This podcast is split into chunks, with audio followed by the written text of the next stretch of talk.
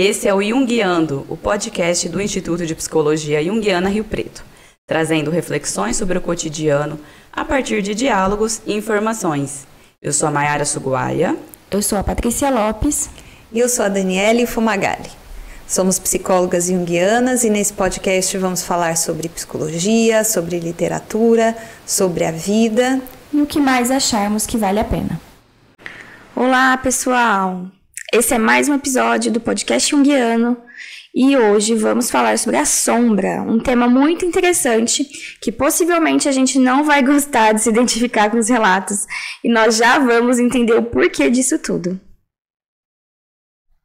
É aquela parte da psicologia que a gente não quer tanto ver, né? não, vou, não vou ouvir, vou pular esse episódio.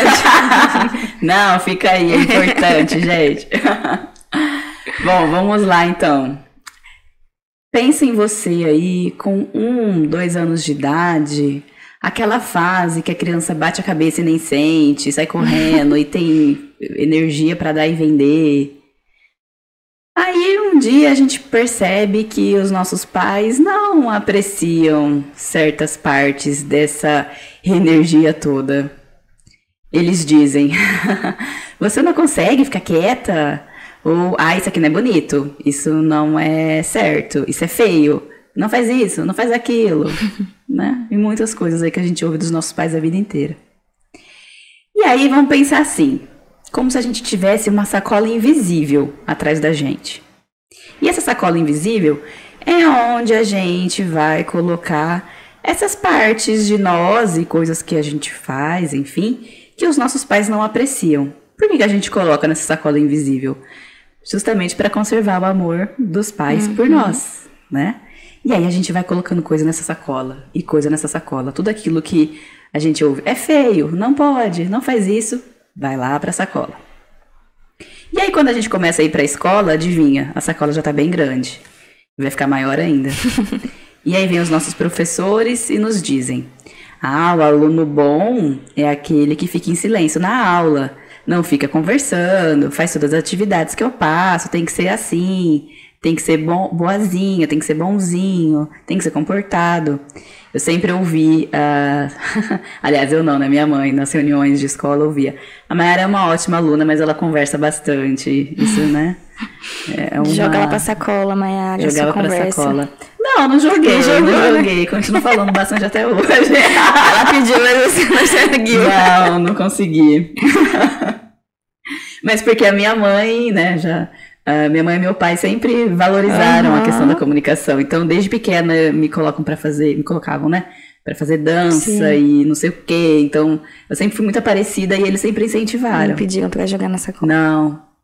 Então, é, acho que não colocou na sacola por isso. Sim. Meu avô materno, às vezes, pedia. Ai, ri mais baixo, Mayara. Ai, Mayara, fala pra. Eh, Mônica, fala pra Mayara, né? Rir mais baixo, fala menos, que ele era uma pessoa mais discreta. Uhum. Mas não deu certo. Minha mãe e meu pai nisso me apoiaram bastante. Então não foi pra sacola.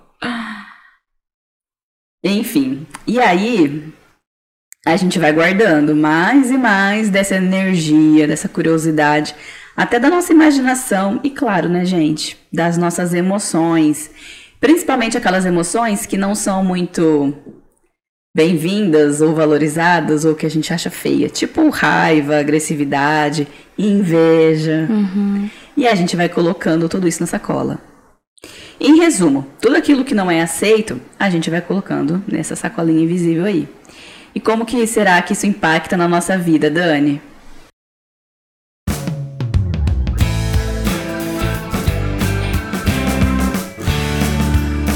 Que a psicologia tem com isso? Joia, vamos falar então desse exemplo da sacola. É, esse exemplo ele foi colocado pelo Robert Bly no livro Ao Encontro da Sombra. Ele usa isso como uma referência para explicar o que é então a sombra. Uhum. A sacola é aquele lugar onde a gente vai colocando tudo que não é aceito e que a gente vai viver isso naturalmente durante a vida.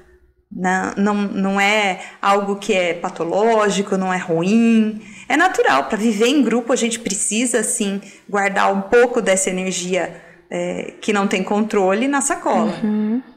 É importante, né, comentar, comentar isso, frisar isso, porque senão a gente fica com a impressão que ai, não pode, então, uhum. que é uhum. feio. E não, é, é, normal, um processo natural da vida. A gente vai fazer isso quer queira, quer não. Exatamente. A gente precisa ter a sacola, né? É, o como a gente lida com ela é que vai, às vezes, se tornando uma, uma coisa muito complicada. Mas não é só na infância e na uh, escola que a gente vai colocando coisas na sacola.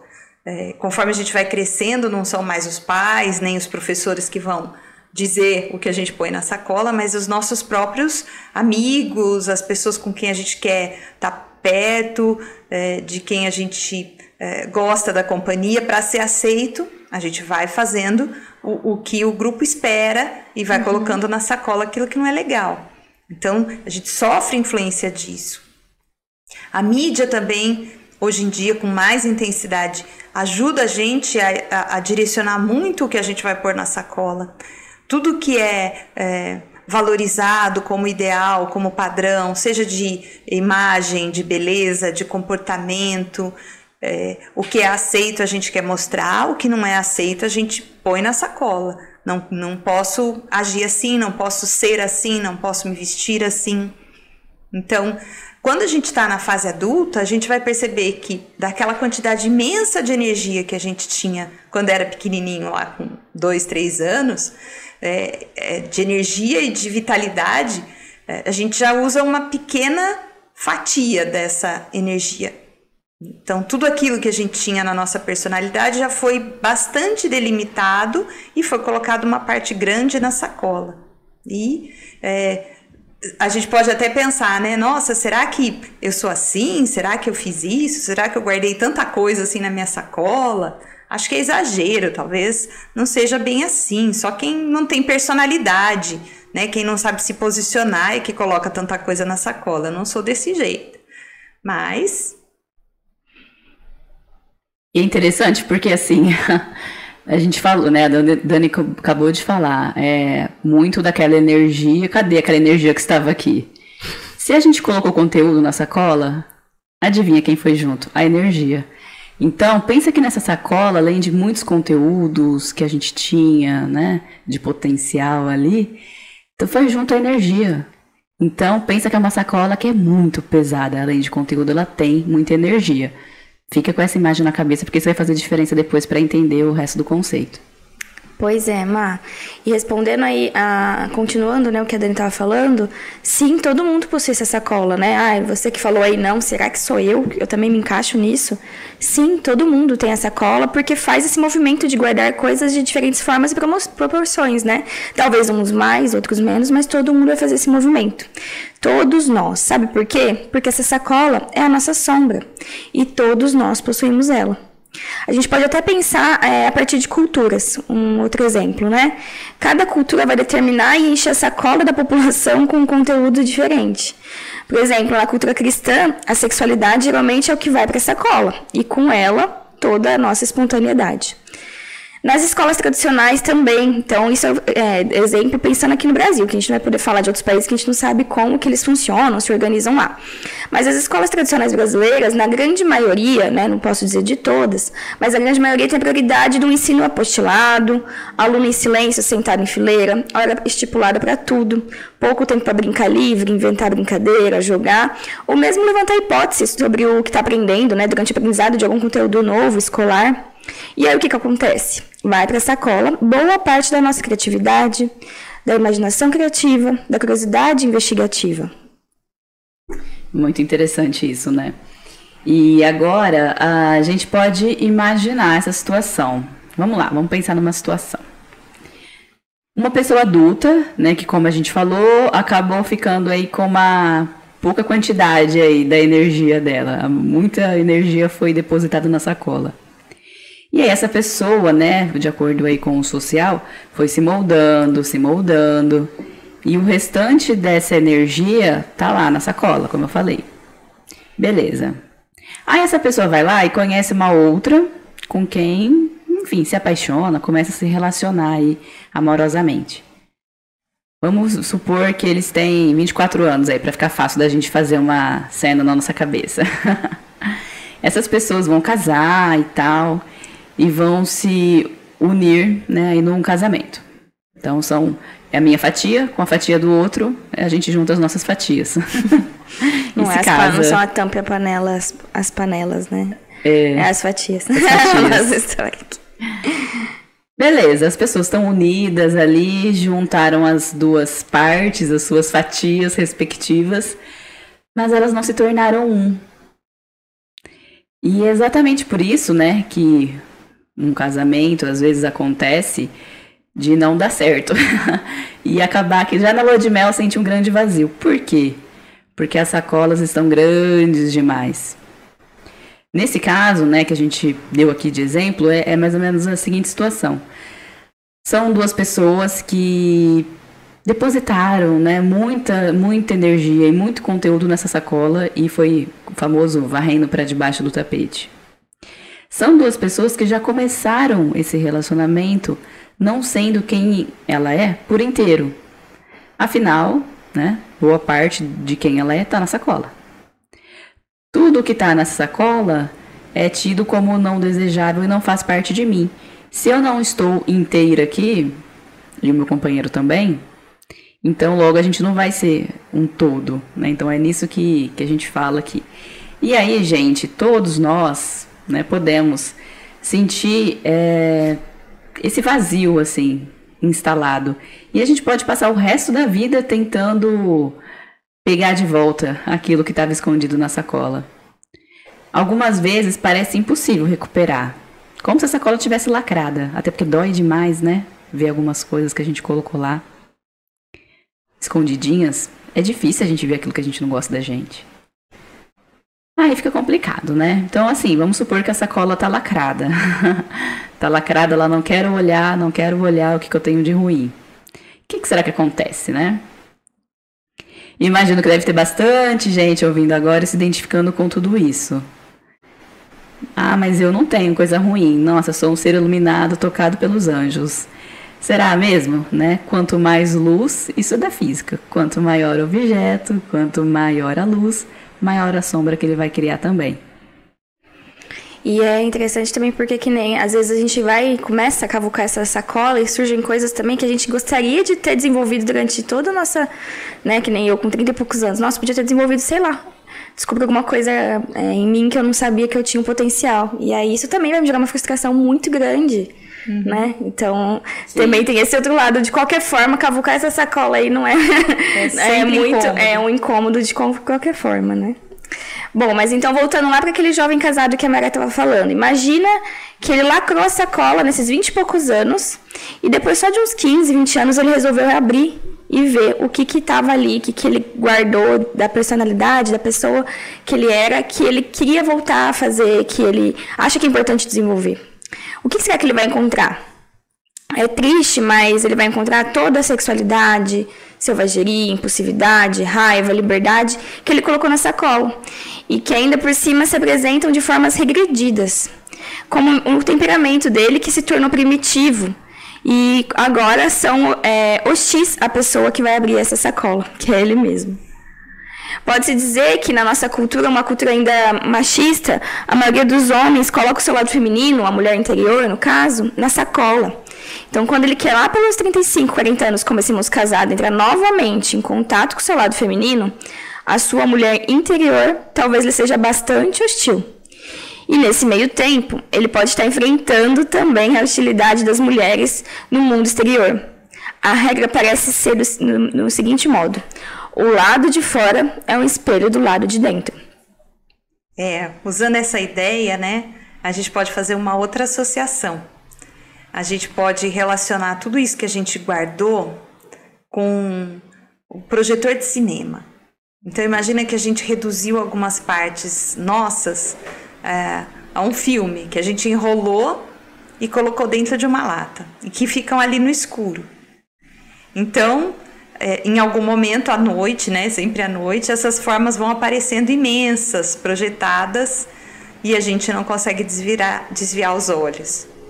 Seja nos sonhos ou em alguns momentos onde a gente está pouco atento, emocionalmente alterado, muito cansado essas imagens tendem a aparecer, emergir. E a gente comece, é, consegue enxergar, mas muitas vezes a gente não reconhece. Ou a gente pensa, é, nossa, eu não sei onde eu estava com a cabeça quando eu falei aquilo, eu surtei, eu não sou assim. Ou o que muitas vezes acontece é, nossa, você viu fulano? Onde já se viu fazer aquilo? A gente começa a ver essas imagens negativas projetadas nos outros. Aquilo que a Mayara tinha comentado, né? Tá lá no outro que a gente não gosta. Ali a gente enxerga. A gente está projetando aquilo que está lá na nossa sacola, escondido no escuro, que eu nem sei mais que eu tenho e que eu vejo muito mais facilmente no outro do que em mim. Porque, claro, aquilo não tem a ver com o jeito que eu sou normalmente. Está guardado na sacola há muito tempo. Uhum. é bem isso.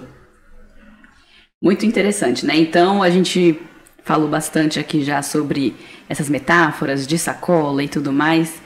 É um jeito que a gente tem de explicar de uma forma bem palatável sobre a importância, né, da gente olhar o que é nosso e o que a gente coloca no outro. Uhum. Me, me veio à cabeça agora a, aquela famosa frase do célebre pensador Homer Simpson: A culpa é minha, eu boto ela em quem eu quiser.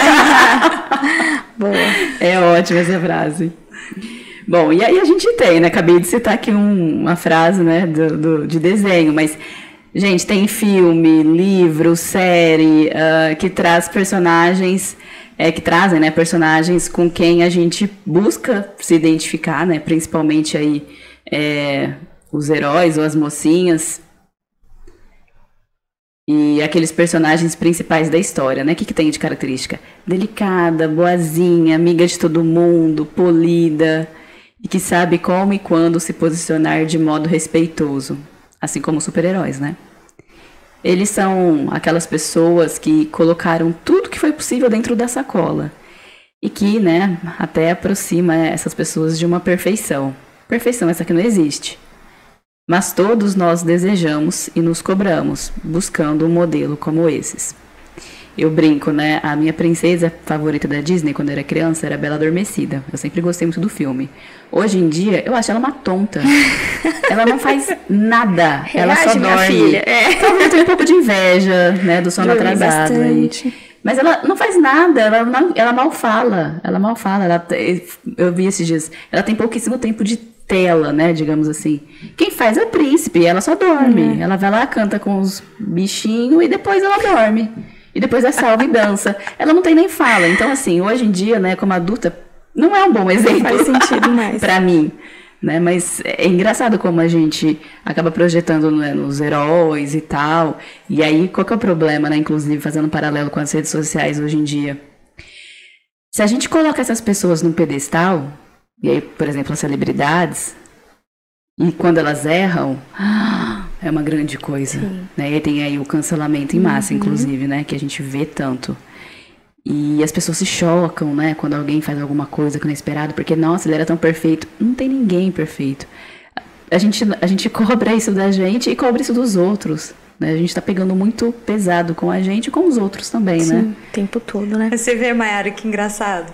A, a tua tendência é falar bastante. E a tua uhum. heroína era alguém que não falava Verdade. nada. Pois é, né? Dá pra entender. Compensa.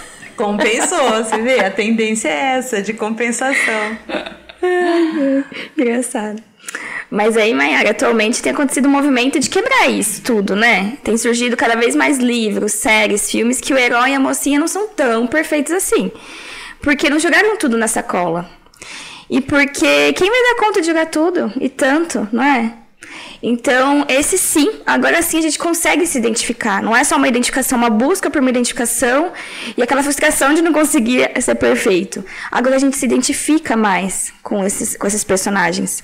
Eles erram, vamos dizer assim, entre aspas. E não é um errar, é só serem eles mesmos, né? E tem atitudes que eles apresentam. É, nas suas histórias que às vezes não são esperadas pela nossa cultura, família, amigos, e nem por isso deixa de ser um modelo pra gente. É, os heróis e as mocinhas dessas histórias muitas vezes vão trazer né, essa, esse olhar, né? Tem, tem agora os anti-heróis, ou a Frozen, a Moana, as histórias que vêm aí para quebrar um pouco esse olhar de que tem que ser todo delicado, perfeito, submisso, às vezes, né, às ordens do, do rei, do pai, da mãe. E não é que não tem que ser, mas é porque eles veem que, que aquilo ali faz parte do, do aflorar da personalidade. E algumas vezes bater diferente, que é o que a gente estava falando exatamente das crianças, né? Quando elas estão lá pequenininhas na, na fase das birras. É justamente sobre isso, né? Então a gente percebe que quando a gente tem acesso a essas histórias, dá até um quentinho na gente, né? Do tipo assim, ufa, então não tô tão fora assim da caixinha, tá tudo bem agir dessa ou daquela forma. E talvez eu nem precise guardar isso tudo na sacola. Ou ainda já que foi guardado, eu posso retomar. Porque tem alguém ali que está sendo uma referência que tá fazendo dessa mesma forma que eu gostaria e nunca tive coragem, agora eu posso. Mas quem disse que é fácil identificar essas partes para poder tirar de lá de dentro, não é? E esse é um movimento lento que necessita de um processo longo de autoconhecimento.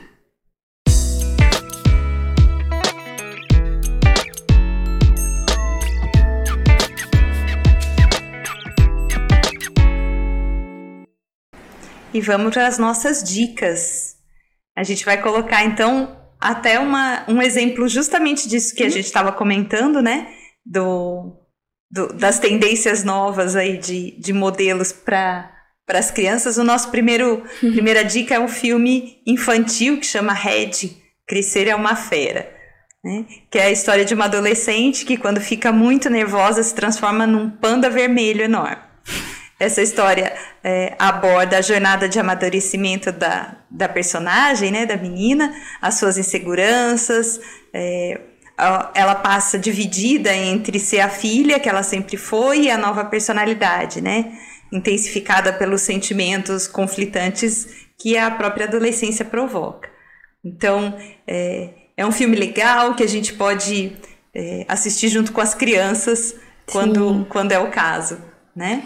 Eu assisti esse filme com a minha sobrinha, ela tem seis anos.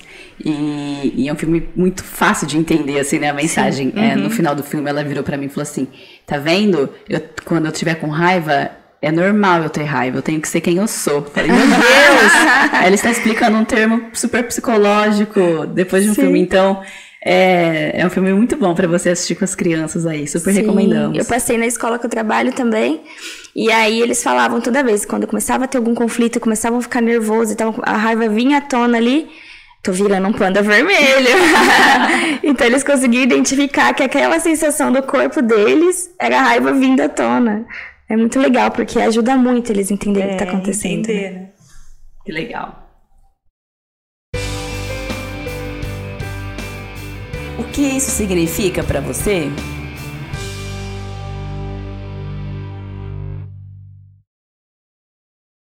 Bom, a gente trouxe aqui para vocês então uma música que provavelmente também todo mundo conhece, é um clássico brasileiro, é Malandragem, que a Cassiela interpreta. E aí, assim como a Mayra, não sou uma cantora desenvolvida ainda, vou ler para vocês é, alguns trechos aqui, tá? Quem quiser depois pode ouvir aí provavelmente vocês vão achar nas plataformas. Quem sabe eu ainda sou uma garotinha, esperando o ônibus da escola, sozinha, cansada com as minhas meias, três quartos, rezando de baixo, rezando baixo pelos cantos, por ser uma menina má. Quem sabe o príncipe virou um chato? Quem vive dando no meu saco? Quem sabe a vida é não sonhar? Eu só peço a Deus um pouco de malandragem, pois sou criança e não conheço a verdade. Eu sou poeta e não aprendi a amar. Eu sou poeta e não aprendi a amar. Bobeira é não viver a realidade. E eu ainda tenho uma tarde inteira. E eu ando nas ruas, eu troco cheque, mudo uma planta de lugar, dirijo meu carro, tomo meu pileque e ainda tenho tempo para cantar. É outra música linda, né? Maravilhosa. Um clássico, né? Sim. Muito bom. Muito bom, essa música é um clássico mesmo, né, Paty? Sim. E a gente quer saber o que você está achando dos nossos episódios. Você tem dúvidas? Você tem algum comentário? A gente quer saber. Manda pra gente um e-mail lá no podcast junguiando@gmail.com. Você também pode entrar em contato através do site psicologiajung.com.br. Inclusive nesse site você vai encontrar as nossas atividades de estudo em grupo, no formato de curso. Se você for psicóloga, psicólogo, tiver interesse em estudar um pouquinho mais da psicologia junguiana, entra lá, quem sabe você não vai ser nosso colega de grupo. E não deixem de compartilhar esse episódio com alguém que você acha que vai se beneficiar e se interessar bastante aí pelo tema, tá? Legal! E esse foi então mais um episódio do Jungiando, com a produção executiva da E processo. a produção artística Raquel Fumagalli, da I Processo Artes, e a edição de som. Kleber Zumiotti. gravado no espaço da Nova Hora Arquitetura. A gente se vê no próximo episódio. Até mais! Tchau, tchau. Obrigada. Tchau!